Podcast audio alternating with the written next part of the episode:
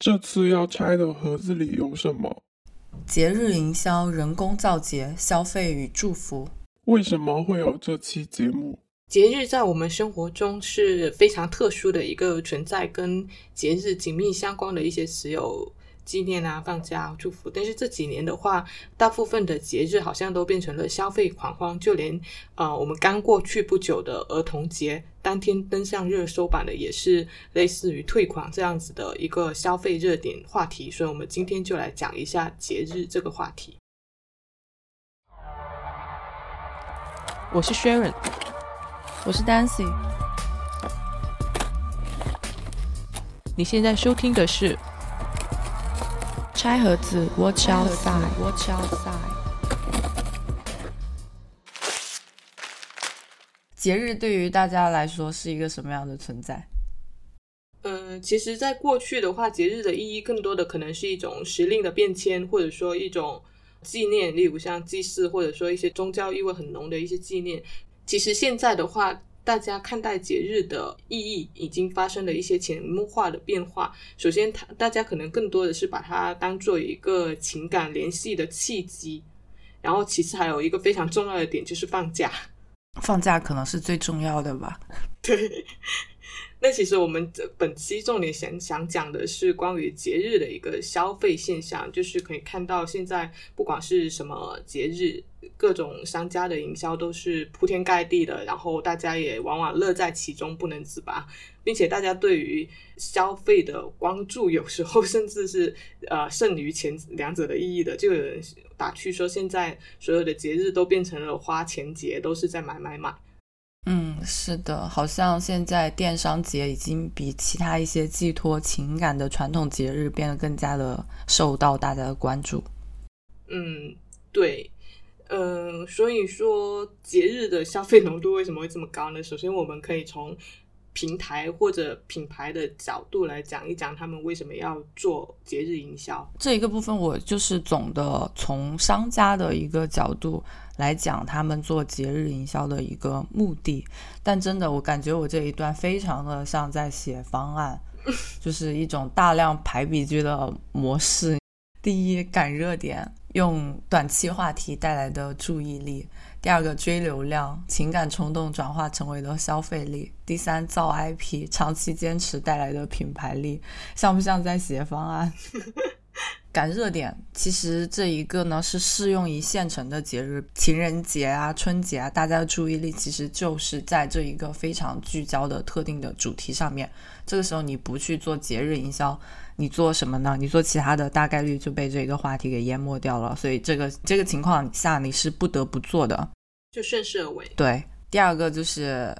追流量嘛，追流量就是接着上一点，因为做营销，大家最终目的都是要变现。在节日气氛的烘托下面，大家本身钱包也是蠢蠢欲动。呃，六一八、双十一过年，过年大家都在买买买，那我是不是好歹要买点啥？对于商家来说呢，这个时候其实就是实现它的一个最终目的的最好的时机。所以现在其实品牌的营销预预算放在这些电商节点和春节上的也是最多的。嗯，最后一个造 IP。那除了在电商节点实现它卖货的目的，其他我们的一些空白，每一年当中一些空白时期，大家也需要吸引注意力的动作嘛，不然消费者很快把你遗忘掉。那所以对品牌来说，这个时候打广告就是刷存在感，在平淡的日子里面制造节日呢，就是建立品牌的季度的一个手段。如果可以长期坚持呢，就是一个通向知名品牌的道路。呃，这三点呢，其实也是一个。衔接的关系吧，就是你从一开始的一个很短期的追热点，一次性的追热点，到后面的人工造节，再到长期的一个坚持 for 品牌的一个过程。嗯，对，首先就是你刚刚第一点说的顺势而为，那其实就是因为节日的话，它具有这样一种公共属性，所以对于品牌来说，都是一个低成本的，能够最大化的调动起消费者共同的一个情感青睐。或者说连接消费欲望的一个连接点，那其实从平台的角度来讲的话，他们最为直接的应该说是流量，然后从品牌的角度来讲，更多的可能是销量。就是呃节日营销背后，我觉得是品牌跟平台一个合谋，目的就是为了制造足够的一个饥饿感，让大家能够开开心心的去花钱。它好像这样子，貌似呈现出来的就是一场平台跟品牌跟消费者双方看起来皆大欢喜的一个局面。然后你刚刚最后说的就是平台去造节这样子，这个点其实可以单独讲一下，就是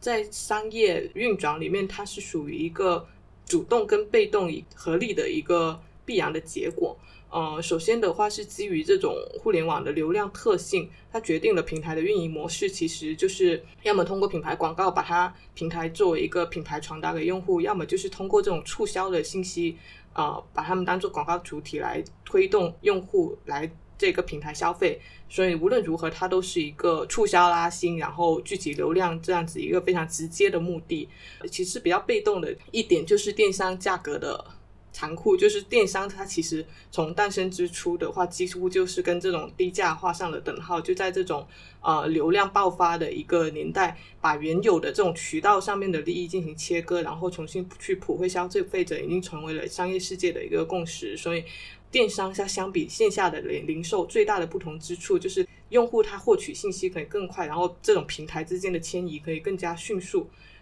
在这样一种就是跨越空间限制、面对面的一个竞争的话，就注定了电商价格战它的残酷性。无论是否具备这样子的一个优势，电商平台他们都注定是要在这种价格战里面去一路狂奔，直到对手倒下为止。这一个的话，可能就是目前也是一个非常无解的状态。所以你的意思是说，电商造节是在打价格战吗？就是很大程度上是在打价格战啊，为了这样子一个目的。有一部分呢是他们为了抢占流量，那抢占流量的最有效的方式就是打价格战。它本身是一个手段，但现在变成了无法避免的一个结果。嗯，但现在其实电商节里面已经差不多就是被六一八和双十一平分天下了，一个在上半年，一个在下半年。对，非常丧心病狂的。我看到有一个点很有意思，因为你说到价格战和电商造节嘛，嗯，然后你一说起价格战，就不不得不提起。拼多多对吧？啊，对，拼多多他自己，你有没有发现拼多多他自己不造节？然后我看到有一个访谈，就是拼多多方面说，我们不注重造节，因为我们希望用户全年都能够在拼多多购物，找到物美价廉的商品。他们全年都是节，每一天都在狂砍价。就这这句话，一方面来说真的很有野心哎，他是可以希望自己能够完全融入用户的生活，成成为大家的第一选项。就是好像哎，你们搞什么六一八和双十一，我们不是的，我们每一天都是。那你说，其实淘宝现在的节日的一个布局，你觉得跟跟拼多多其实好像也没有太大的区别？就是它全年基本上每个月都会有至少一到两个节日。我有看到天猫二零二一年的那个营销日历，其实它有接近一百个节。对呀，但是其实，但其实呃，大家能记住的还是六一八和双十一啦。就最大的营销预算和流量都是聚集在呃这两个节点的。嗯，这两个节点也是品牌参与最多的一个两个节日。嗯，而且我感觉。其实品牌参与这些电商节点，其实就是把原来在年底清仓打折的节点多摊了一些到每年的其他时间点啊，就和消费力上升的大趋势是并行的。因为原来的供给和需求都没有现在多嘛，所以在年末的时候集中搞一次可能就够了。对于商家来说就足够清仓，实现清仓这个目的；对于消费者来说也足够满足他们全年的需求。以前不是会有那一种过年了才买新衣服的说法吗？但现在大家就是想买就买啊。呃，我其实总结了一下，就是大家比较关注的几个类别的节日，这些类别不是一个并行的关系啊，可能会有交集。首先一个是呃女性的营销，也就是每年的母亲节啊、三八妇女节啊、女生节这一类节日。就可以看到的话，其实这几年随着女性消费力的提升，以及女性的这种自我意识觉醒，其实就是关于女性营销的概念也是非常受大家关注的。然后，女性的营销趋势也一直在不断的发生变化。随手去翻一下，就是女性的品牌营销，你可能会发现前几年可能占据主流的一些品牌，他们的价值取向跟传播口号都跟几年前相比已经差了很多了。嗯，是的。品牌他们做营销的方式比较安全的方式，本来就是跟着社会整体文化的一个变迁在走的。对，就真的有自己的一个基本概念，一直在持续输出的品牌是很少的。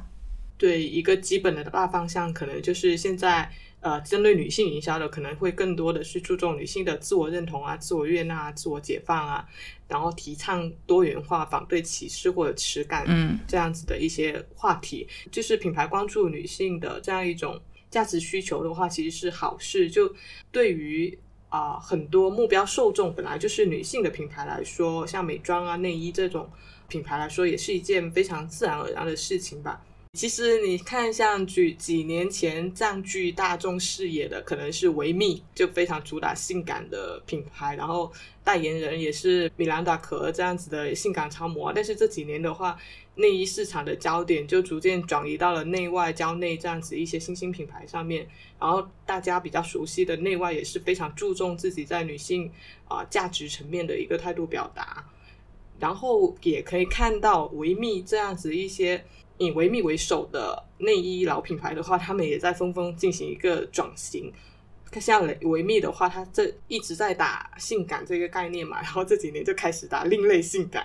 想把自己的品牌更多、更多的跟这种尊重身材多元化去挂钩，然后把代言人也是转向了更加多元化的一些身材的呈现，例如像邀请了周冬雨啊、杨天真这样子的一些女星去当他们的代言人。他们也是没有办法，因为就是已经快要倒闭了。呃，我听到有朋友跟我吐槽，说某知名内衣品牌，就如果说他是要真的是坚持他的这一个意识啦，可能品牌方自己也没有往这个方面想，只是觉得说这一个意识应该是在中高端的女性当中会比较受欢迎，比较吃得开，所以就把自己定到了这样的一个位置。但如果他是真的是想要说去普及这一个什么东西的话，那就是应该下沉啊。对啊，他那个他我们我们都聊过，就是对于 来说根本就不可能下沉，为什么？他们自己打的调性就不可能下沉。哦，那是他对啊，那是他们的定位问题吗？对啊，他就不是在做一个非常普惠的事情啊，他其实也还是拿着女性价值这样一个点在做 营销。对呀、就是说他们是在用这一个东西来在赚女性的钱嘛，又但是又立了一个很高的牌坊嘛。这个这个矛盾点就跟现在女性消费力的提升是不是等于女性地位的提升是一样的。然后就是母亲节的话，它可以看到有一个微妙的转变，就是从以前大家可能一味的在歌颂母爱，然后开始有一些品牌可能会有意识的去揭示啊、母亲这个角色背后比较真实的一些负重。其实也挺高兴的看到，就是这几年大家可能都会开始去摘下一个全民合力去打造的一个母爱无私这样子的一个滤镜，然后比较真实的去呈现所谓母职背后的一个痛苦，就生育这件事情给女性带来的伤害。幺九年的时候，在母亲节前夕有一篇文章叫做。生育中那些没人告诉你的屎尿屁是痛苦还是自由？这篇文章就引起了很大的讨论嘛。就当时有很多人就看这篇文章看得挺感慨，就觉得说，在承担起一个母亲这个角色之前，其实有多少女性是真正理解这背后的一切的？就大部分人都告诉女孩子说，当你当妈了，你就会自然就会了，你妈就是这么过来的。但是这篇文章就是非常真实的去指出了这些生育背后那些让人几乎丧失尊严的不堪，就引发了很多人的共鸣。但其实，在母亲节这一个特殊的节点，就母亲这个角色进行、呃反思，或者说客观认知，我认为还是挺有意义的。万一我们理解到母亲这个角色，它不仅仅是一份荣耀，是不是可以选择不要，或者说是在想要的时候更加谨慎？然后，如果是这样子的话，可能呃那些所谓的十个孕妈里面，至少有一个是得抑郁症，这样子的几率是不是就会稍微降下来一点？或者说，就抑郁症母亲携带一对儿女自杀这样子的悲剧，就会可能会少少很多。关于母亲节这一个部分，有没有什么案例要 share 的？哎，我印象比较深刻的是，之前的话有看到一家公司，它发布了一个比较苛刻的应聘条件，它的职位要求是这么写的：你需要不断的发挥自己的聪明才智，然后每周需要工作至少一百三十五个小时以上，你需要拥有金融、医疗、烹饪等知识，然后你没有假期、超负荷工作，甚至可能没有时间睡觉。但是呢，这份工作是没有薪水的。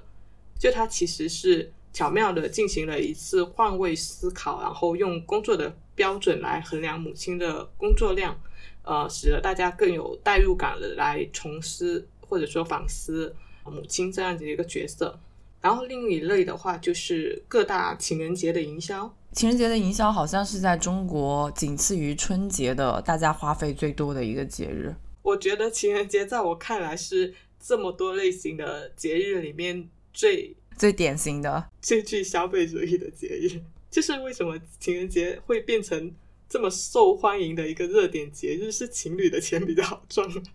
我觉得不是情侣的钱比较好赚，是女性的钱比较好赚。就你接着你上面说那一个女性的营销，它其实情人节它还是它不是面向情侣的，它还是面向女女性的。嗯，我看到一个报告说，女性对仪式感的在意程度比男性高很多，大概有接近百分之五十的女性认为礼物是节日不可或缺的一部分，但是男性对此的敏感程度就低很多。就这个节日里面。要求有礼物这个选项的是女性，但是花钱的是男性。但是女性对于这一个仪式感的重视程度，以及男性去主动花钱的这两方的这个感觉和结果，都并不是他们主动选择的结果，而是被商家教育出来的结果。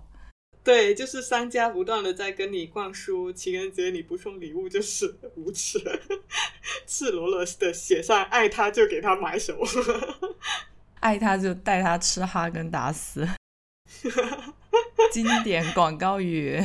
但是有你有没有觉得，大部分对于爱情的营销，我觉得都很表面，就特别老生常谈。我几乎很少看到特别出彩的一些营销，就是关于爱情的这个主题的。嗯，呃，我有看到一个稍微有一点点意思的是一个一个商超，就英国的 Tesco，它是在情人节期间推出了一个配对的项目。就是找来一些参与者，然后把它分为四组：年轻人、老人、同性恋，让他们各自去购物，然后他们的心理分析师会根据他们买的东西配对出最佳情侣的两个人。他们也会安排进行约会，其实就是商商超做了一个情感配对的 campaign。但它背后的洞察就是，呃，一个是你在购物的时候能够体现你是怎样子的一个人，另外呢，就是在超市找到真爱的概率会比在夜店高。但他其实是试图用用这样子方式去探讨亲密关系的形成的，虽然也是比较是流流于表面化。哦，他这个已经比大部分要好很多了。他他至少探讨了两个啊，第一个是你你拥有的东西代表了你是谁，第二个是说在超市找到真爱的概率会不会比在夜店高？所以是比在夜店高的吗？他们有结果吗？是是比在夜店高。刚刚说的是纯数据，是 哦，是是吧？情人节我还想说一个，是接着我们刚刚说过的那个女性营销，因为女性营销是面向现在越来越独立的一个女性意识，然后有一些变化嘛。现在的情人节不是也会跟着这一个来变吗？就原来的情人节，女性可能要求伴侣爱自己。嗯，给自己送礼物。现在的风潮是情人节没有情人，我要爱自己，送自己礼物。然后变成了单身狗攻略。对啊，所以就是不管你这个情人节有没有对象，都是还是要花钱的。反正最终奥义就是要花钱。哦，我发现情人节里面非常重要的一个营销对象是单身狗，他们在营销词里说是单身狗。哎，有一个冷知识，你知道最早把五二零和我爱你联系起来的？是什么吗？为什么五二零这一个东西会变成我爱你，然后变成一个情人节？是吗？最早把五二零翻译成我爱你的，居然是二十年前范晓萱的一首歌。是吗？这首歌叫《数字恋爱》，它这首歌就是正值网络发展初期的一个时期，谐音梗盛行。然后在他那歌词里面就把五二零翻译成了我爱你。我想起来了，好像确实有这么一件事情哎，在在我们小时候的那个网络口水歌刚刚起来的那个那个年代，嗯，千禧年吧，嗯嗯，差不多。然后情人节里面还有非常重要的营销对象是前任，前任，他从关爱单身狗、关爱异地恋到关爱你的前任，也不叫关爱前任，应该叫前任攻略，就教你怎么对前任。好好多品牌都会做这个这个点，我不知道是不是因为情侣之间已经没话讲了。哦，我知道了，那个前男友面膜嘛，这种、嗯，这种出发点的，是不是类似这个？总的一个态度还是就是前任不行，对吧？对。OK，好的，那也就非常的流于表面嘛。是，哦，不过去年 Twitter 的话，他们在情人节的时候是做了一个相对来说比较仿套路的一个营销的，它就是在地铁站里面去推出一组户外广告，然后被戏称是纽约版的吐槽大会。这些广告文案全是过去一年里面 Twitter 用户发的，有些是在吐槽自己的对象，有些是在吐槽自己的感情生活。就是展示一个相对来说更加真实的一个情感世界，并不是如营销包装出来的只有甜蜜跟浪漫。可以随便读几条感受一下，例如说，我老公主动洗碗了，我猜他是想搞点颜色。然后约会就是不断的收集关于某个人的资料，直到有一天你发现你不再喜欢他了。这句文案我想改一改，难道不应该是约会就是不断的收集你喜欢的人的资料，直到已经没有新鲜的资料可以收集吗？还有就是，我老婆说你还能更烦人一点吗？然后我找到了明天的目标，就是类似这样一些吐槽倾向的一些文案，嗯，但手法很网易云啊。然后想说的就是传统节日这一个板块，或者说传统节日跟外来节日，我们可以一起讲吧。其实我比较想说的是传统节日跟外来节日的一个差异。哦、传统节日的两个重点就是，其实我感觉就只有一个重点，就是春节，对，就是传统节日里面战线最长的就是春节。而且也是我国人民花费最多的节日。对，就每年十一月份，很多广告公司特别忙的时候，就是这个时候，不仅要忙年底的那个电商的促销，还要忙两 两个月后的春节对提案，CNY，CNY。传统节日营销有一个很两个很大的问题，就是所有的品牌、所有的广告几乎都在讲团圆的故事，都在走广告片感动中国这样子的一个路数。嗯，你看，这样这几年刷屏的，幺九年的是啥是佩奇，幺八年的是三分钟，都是这种路数。对，就是它的情感的基调都是一样的，能够引起大家的一个吸引力的，都是在于一个表现形式的创新，但是它的情感的内核都是团圆。嗯，就是它战线布局越来越长，但是传播概念跟创意都是越来越单一。对啊，就是之前谁是佩奇这一个出来了之后，已经算是轰动的一个案例了，因为在此之前，大家都是用非常白描的一个手法在拍。对，那其实提到传统节日跟外来节日的话，有一个点想说一下，就是这种节日的差异背后其实是民族文化跟民族精神的不同取向。你看，像我们国内的传统的节日，它更多的是关联回家团圆，嗯，乡愁意味非常重，然后乡愁背后是一种集体情感。就当你跟传统绑定得太紧的时候，它也就变成了一种更加沉重、更加负累的存在。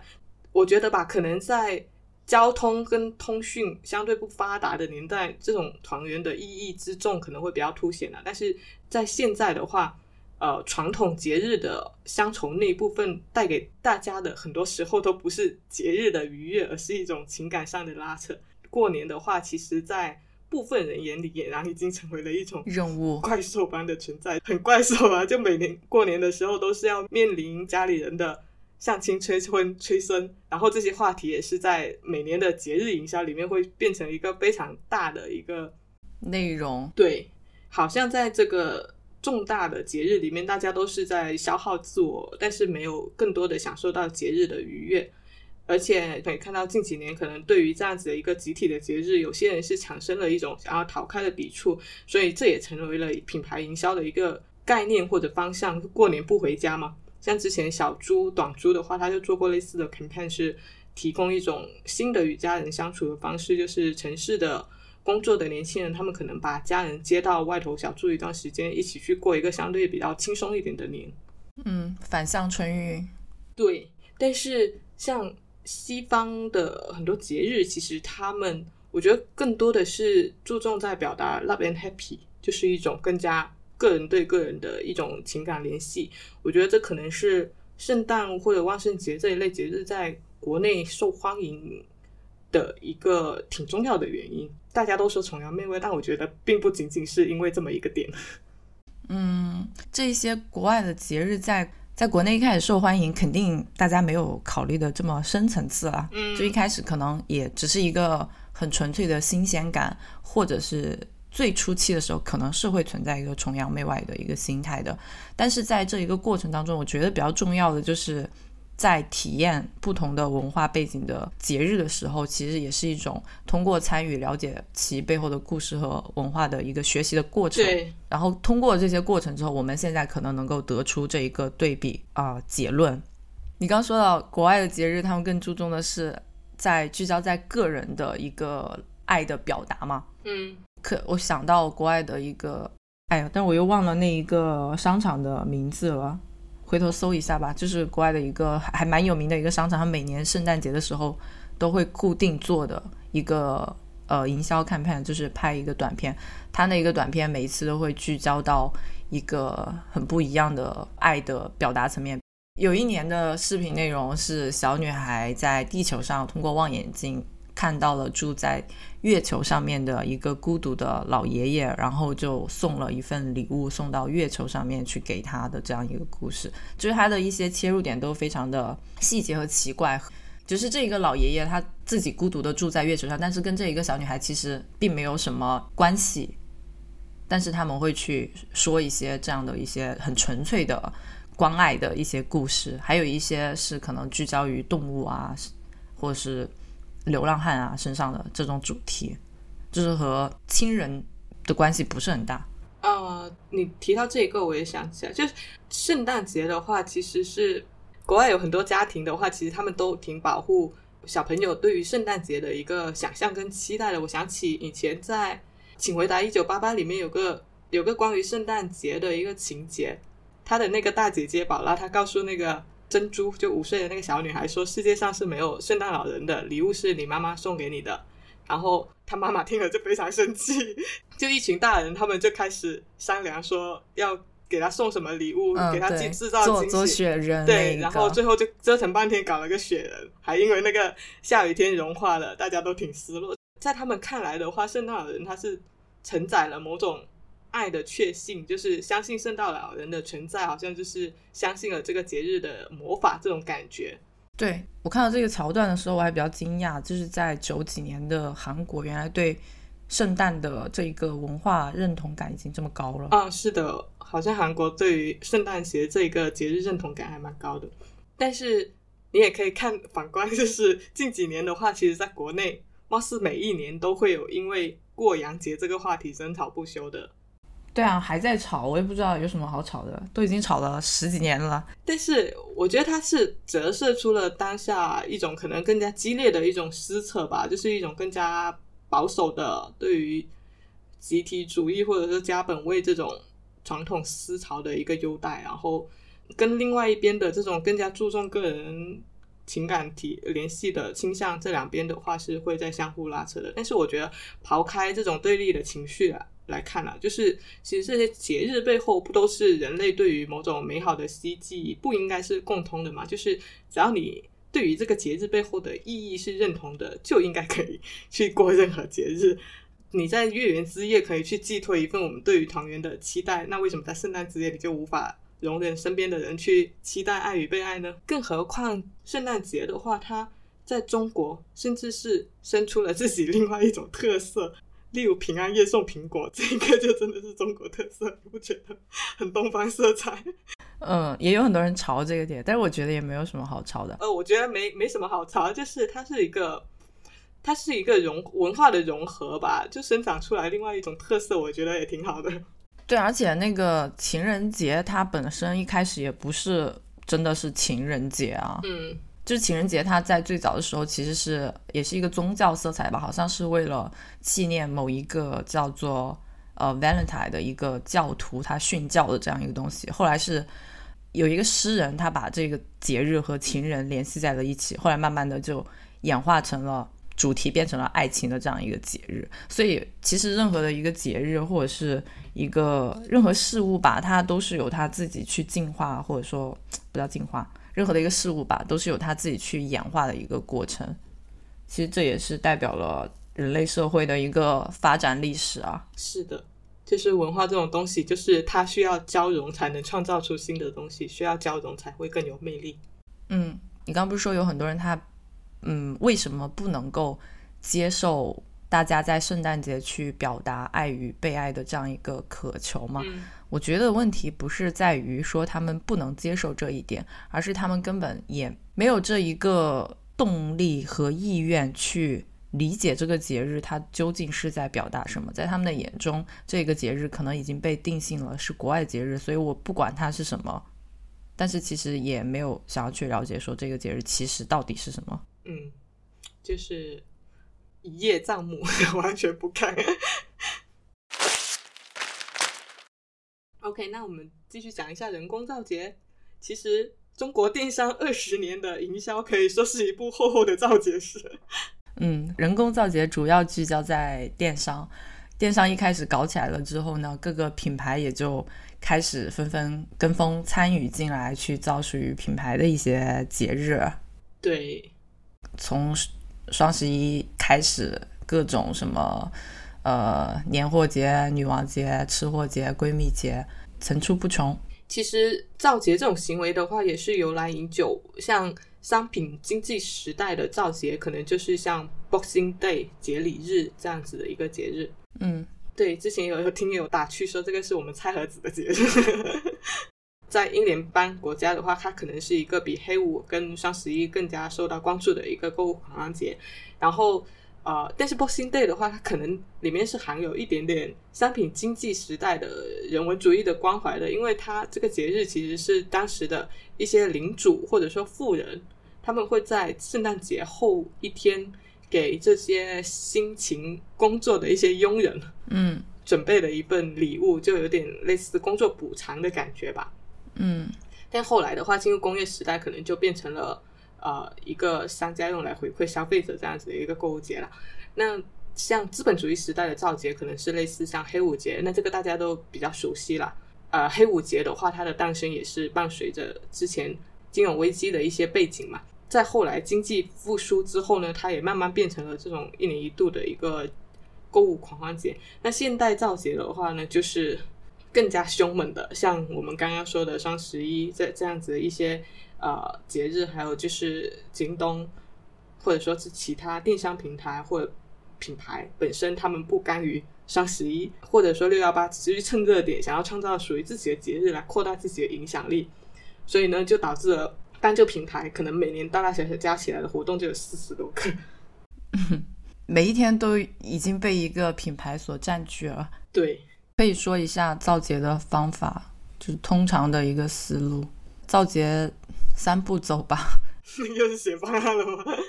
又开始写方案。造节三步走，OK。第一步，找到一个有基础的、可以讲故事的日子，占为己有。对，比如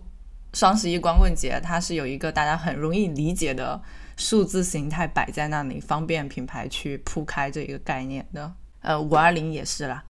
虽然五二零还没有被哪个品牌所占据，就是下手晚了。然后就是营造一个 step two，营造一个群体性的氛围，覆盖面要广，involve 的人要够多，才能叫节日，才想要跟上节奏，一起加入这一场狂欢。人都是害怕被大家抛下的。具体的操作手法上来说，大面积的投放是非常的重要的。就比如说，你关注一个游戏博博主在讲六一八，呃，那比如说什么 PS4 或者是 Steam，它在打几折；你同事关注了美妆博主在讨论各个护肤品的赠品；你朋友关注了美食博主也在推荐必囤厨具清单的时候，你就很难不去看一下书店和买手店它今年到底打几折。就是氛围感要支棱起来，气氛主要到位。对，要支棱起来。如果哪一天当你妈都在讲六一八了，我们囤一点卫生纸，那个时候六一八可能就已经不再是一个电商节日了，已经变成了一个中国传统节日了。而且其实现在你也很难想起来六一八其实是京东造出来的节日，因为你不只是会去京东上面去看六一八，是的，接下来的一个重点是你在这个其中还要制造出一种趣味性的仪式感。比如说春节的时候，我们的仪式感是买年货、贴春联，或者是打卡春晚。所以在后面的品牌的节日里面，你也需要制造一些这种就节日符号或者说仪仪式。对，比如当你开始列一个 Excel 表，列你的那个双十一囤货清单的时候，双十一的脚步已经近了，这就是节日的一个仪式感或者是一个符号。还有一个重点是要打造一个标志性的呃记忆点。它和刚刚说的仪式感或者是符号是不一样的。用现在更流行的一个说法来说，可以叫做造梗。比如电商的时候，大家都要做数学题；春节的时候，大家都要吐槽春晚。它和仪式感的区别在于这一个点，就是梗，它是更加具有传播力的，而且更能够巩固前者的一个记忆度。嗯，但是这个梗的话。呃，有时候未必是由品牌方或者说商家主导的，有一些可能是也是从消费者那里反相互反馈而来的。嗯，是的，但是商家的那个重点就是在于要去挖掘这种梗。嗯，啊，消费者群体当中一旦开始传播这种梗之后，商家一定要接商。嗯，另外有一点补充的就是要长期的、持续的去是输出，在固定的节点去输出这样一种品牌活动。嗯，重复。对，就重复。看到有很多品牌也是在做造节，但是有些节真的造着造着就没了，造了一届发现好像造不下去了，所以就 对反复的一个洗脑是，就你输出任何点的时候，不管是品牌还是产品还是你的这个节日，都要必须去做的一个步骤。嗯，其实赵节它本质上还是跟消费者去创造一个共同的意义，然后通过这种意义的构建。或者说内容跟行动去共同创造一个节日的仪式感，嗯哼，然后这样做的目的呢，一方面提高品牌的知名度，一方面给大家给给大家创造一些购买的理由，啊，好像在听，再有就是增加一下消费者的互动，然后提高品牌粘性，这样子的一些非常直接的目的，嗯哼。所以在人工造节的部分有没有什么印象深刻的案例？我在这里没有讲那个商业案例，但是我想讲一个其他的案例。没有，这里不想讲。翻了一下那些案例都不想讲。OK，那我就可以讲了。我和你的那个感觉是一样的，就是品牌的造节其实不太想讲，因为 boring 是吧？对，boring，超 boring。但有一个是想讲的，因为我们前面说到的可能都聚焦在电商或者是品牌线上的一些案例嘛，但其实现在线下也有挺多造节的。然后线下的造节其实主要分为两类，第一个是存在感稍微强一点的文化艺术类的，就是以建立音乐节、戏剧节，就现在上影节、北影节，他们的传播力已经很广了，就更加偏 branding 方向。但是我在这里想介绍一个更加小众一点的。节日叫做起点艺术节，你知道吗？是那个起点，我知道。呃，我我每年好像有很多很多朋友去打卡。对，奇怪的起起点是物理上的一个概念，表示既存在又不存在的一个呃一个东西。呃，不知道它的知名度如何？我觉得应该知名度不算很高。我们可以来介绍一下。哦，我好像每年都朋友圈至少有有好几个人在打卡这个节日。那你这就陷入你这个就陷入一种，对吧？不能这么想事情。我以为它就是一个很 normal 的艺术节，它还蛮特别的。我对它关注度很高，因为嗯，为什么呢？来开始说。第一，它是起源于广州的；第二，它是起源于一二零零 bookshop 的。哦，对，它的第一届是在一二零零 bookshop 那个喜仓举办的。虽然现在这个店已经关了，就是喜仓已经关了，是从一八年开始的。一八年开始的第一届，创始人是广州的两个插画师，他们的灵感其实就来自于西欧最大的一个地下艺术节 ——Crack 艺术节。要介绍一下 Crack 艺术节吗？简单说一下，这一个艺术节它的举办地是在罗马郊区的一个废弃监狱里面，非常的大。之后十二年前呢，有一个呃意大利人，他就创办了这一个地下艺术基地，这里就被改造成了一个很多功能的地下艺术社区，里面会有酒吧呀、工作室啊。什么丝网印刷室啊、迪厅啊、电影放映厅啊等等等等各种工作坊。每年六月下旬的时候呢，这里就会举办 Crack 艺术节，内容可能包括了现场创作、表演啊、各种音乐派对、以及展售和其他各种交流活动。这个是 Crack 艺术节。那广州这两位插画师其中一个去过了这个艺术节之后啊，就是想到广州，因为广州它之前不是一直被 diss 为文化沙漠吗？那他就很想在广州也办一个类似于这样的一个活动。所以呢，后来有的这个起点艺术节，它基本上也是继承了 Crack 的这个风格。它的风格其实是非常的 underground 的那一种。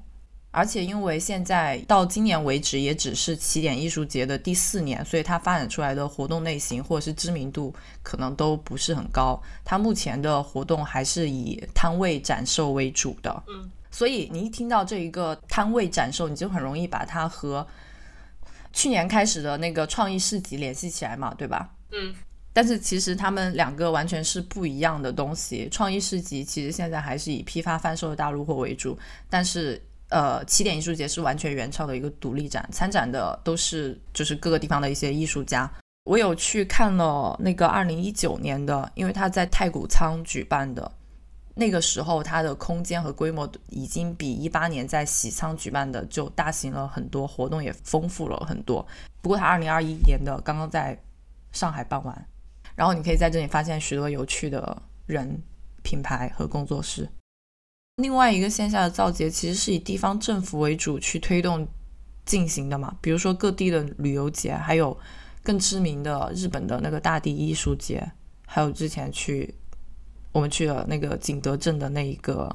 艺术在浮梁，其实也是浮梁当地的政府想要去推广他们的旅游产业去进行的这一种节日。那这个就不多说了，因为可以找到很多的资料。这两个线下的造节，其实我觉得是比较值得品牌在进行自己的造节的时候去借鉴的一个方法。其实就是造节的话，如果是围绕创造这一个点。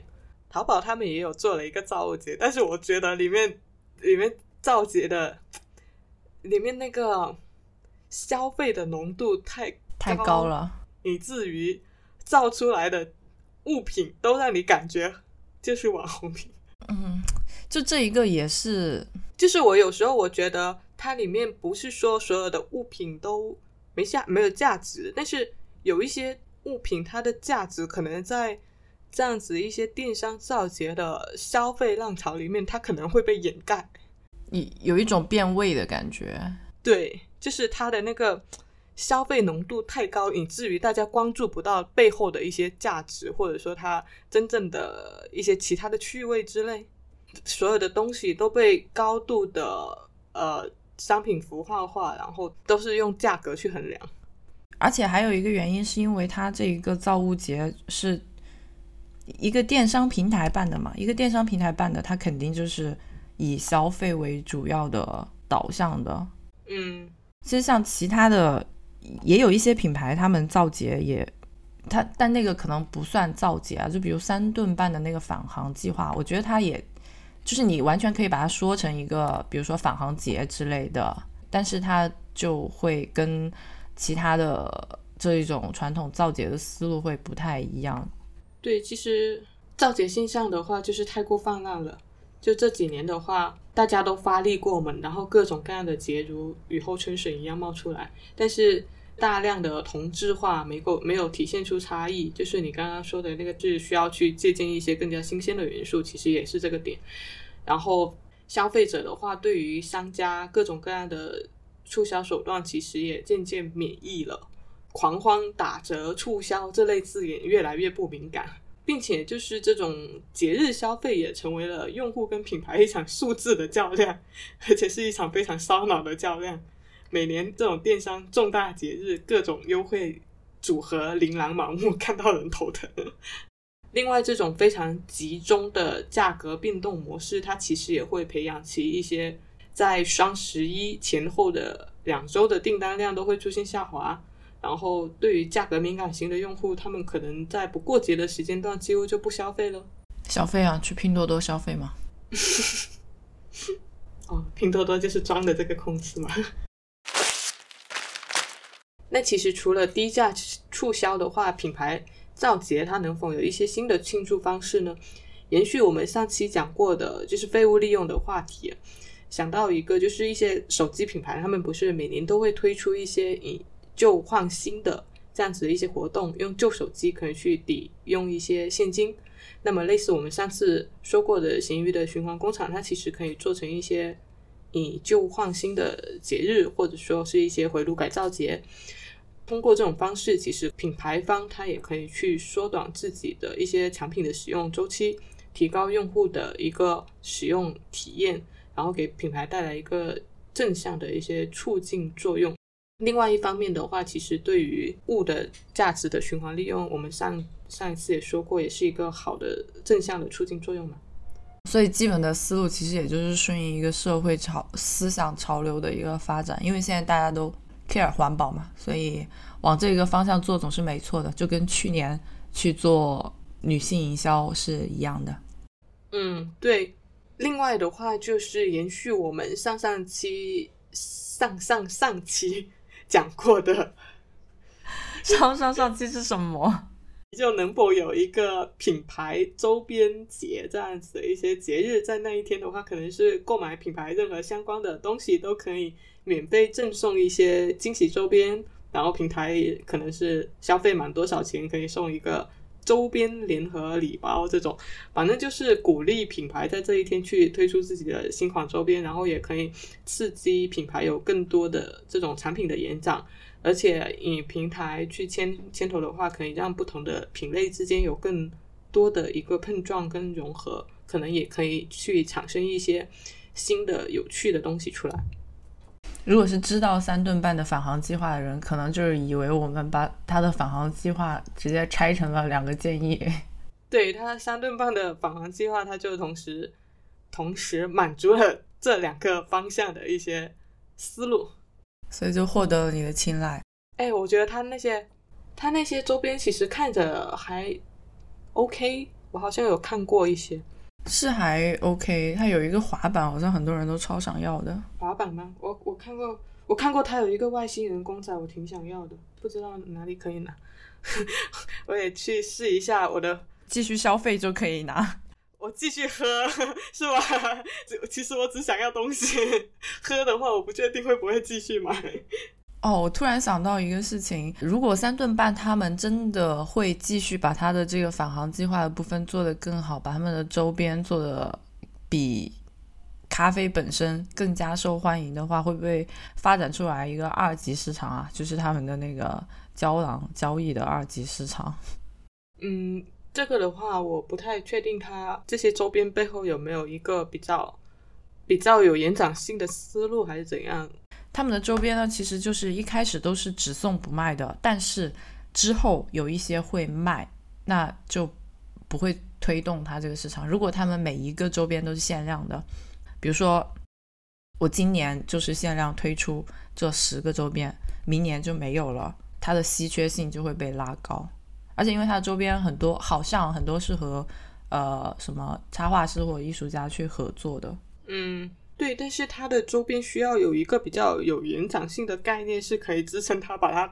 Oh no！我突然发现你误会了，我说的二级市场不是周边的二级市场，我说的是他们的胶囊的二级市场。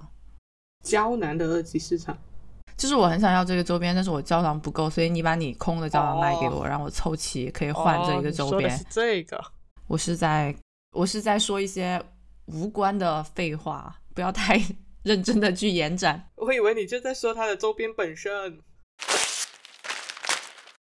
所以，我们刚刚其实讲了很多节日营销，重点是消费。消费的目的呢是送礼。那你本人有没有送礼焦虑症？没有。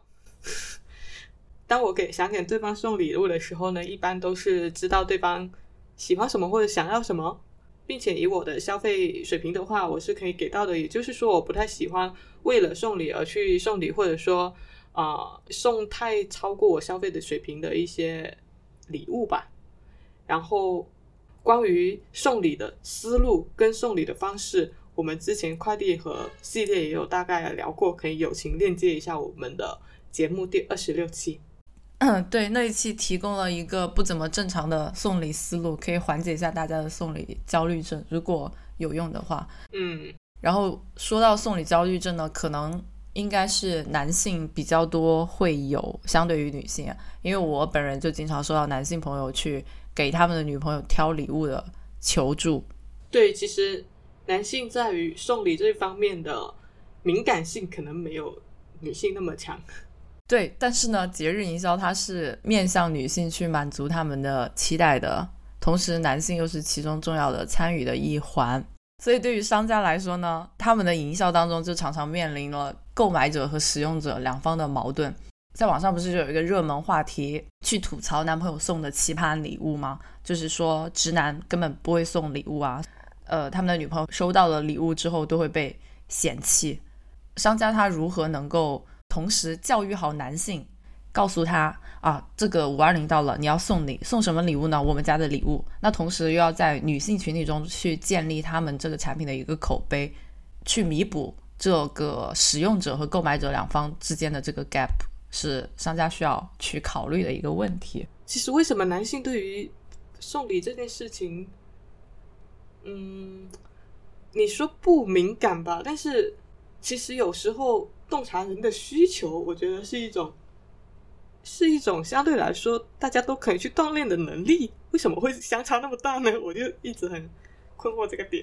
我觉得可能他们也不是洞察人的需求这个方面不怎么敏感吧，因为我我有看到我一些男性朋友，他们也会在非节日的时候去送对方礼物，就不管是送给他们的女朋友，还是送给他们的同性好友，嗯，比如说会。呃，PS 五上市了，我可能送我好朋友一台新的 PS Five，他不是踩着节点的，但是他会觉得说，哦，我朋友肯定喜欢。哦，我知道了。所以其实可能是到了这一个节点了之后，面临着一个命题作文，我会觉得很烦，因为我要交作业。但是你让我自由发挥的时候，我会觉得轻松一点。这是一种任务式的完成任务式的心态，跟一种我自发的去送礼的一个心态是不一样的。对。就是交作业，就是很很让人讨厌的一件事情。对比以前的过节，其实现在的过节这种消费浓度是可以说是成百倍、成千倍的高了。但是消费之所以成为了大家表达情感分这么集中的一个出口，我觉得呃有几个原因。首先，商品它是可以承载某种符号意义的。你说它能表达情感，其实也没错，但问题是包装的再如何琳琅满目，它本质上也是一种非常流程化的生产，非常标准化的表达。其次的话，用送礼的方式来表达情感，不仅是资本世界商品市场非常乐见其成的事情。呃，对于大众来说，它可能也是一个更加低成本的表达方式。就像你我们刚刚说的，如果它作为一个命题作文，我不得不去完成它的话呢，那可能我就选择一种更加高效的方式，以这种商品符号定义的一些意义来表达我的情感。但是呢，这另外一方面也导致了大家都是为了给所爱之人去买更好的礼物，甚至是为了给自己更好的礼物，每个人都在努力的。赚钱去提高自己的消费力，导向了另外一种非常单一维度的一个成功模式，就是啊，在资本的世界里，交换价值也成为了万物的尺度，唯一的衡量标准。它是值得警惕的，就是在节日里面，爱跟关怀被量化成这种货币价值之后，就开始会有高下之分，有了攀比，紧接着就会出现更多以。爱和关怀为名的虚有其表的物的包装，这就导致了浪费。所以说，除了消费，我们还能怎样去表达爱，或者说有什么其他的方式吗？就是我本人也是一个不怎么有送礼焦虑的人嘛，跟你一样。但是我之前比较闲的时候，还会挑一个节日，比如说圣诞节，去给不在一个城市的朋友写一个贺卡当礼物，虽然只是一张纸。但是大家都收到都会很开心，然后我也很开心。作为送礼的人啊，我想起以前学生时代就会有更多这种闲情 啊，对，会有更多这种闲情。但我觉得说，我我是一个超级喜欢送礼物的人，然后我觉得说我的这些行为，就是送贺卡或者是送礼物，其实都是对于我的一个语言表达上的一个补偿心理，因为我自己是一个不怎么善于。在言语上表达爱的人。之前我们在主打表爱那期，我好像也有说过，那就通过其他的行为去表达出来。而且我现在在努力的去改进我的这个言语表达上面的匮乏嘛。就我会觉得说，比起送礼这一种比较简单的行为，尤其是在节日送一个已经被符号化的礼物，就更加的简单。比起这些行为来说，对方的言语上的表达应该是可以让我更加呃更加感觉到怎么说 beloved 那种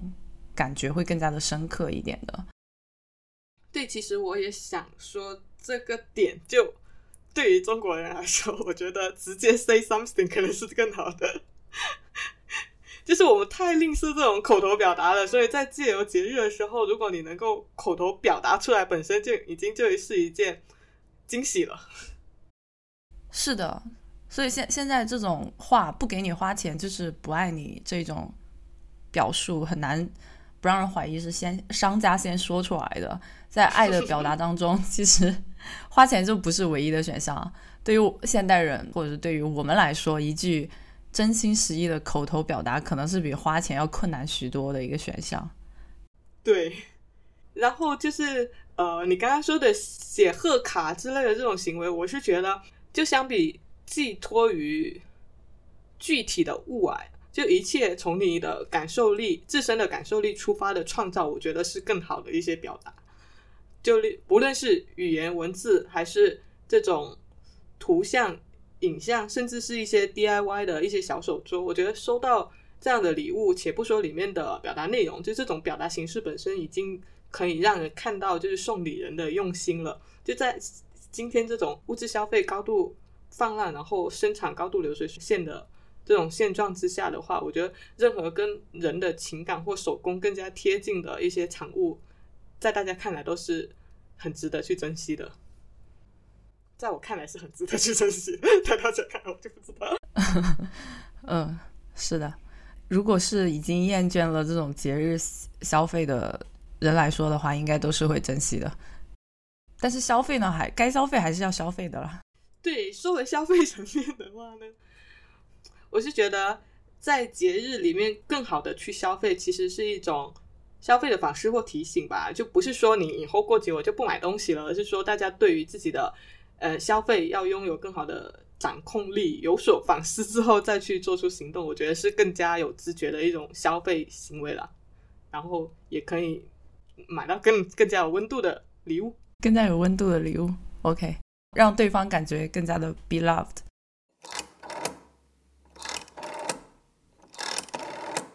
Hello，你正在收听的是由 Dancy 和 Sharon 主理的播客节目《拆盒子 Watch Outside》。如果你喜欢我们的节目，可以去苹果播客给我们好评，让更多的人听见我们的声音。也欢迎到我们的便当盒进行打赏支持。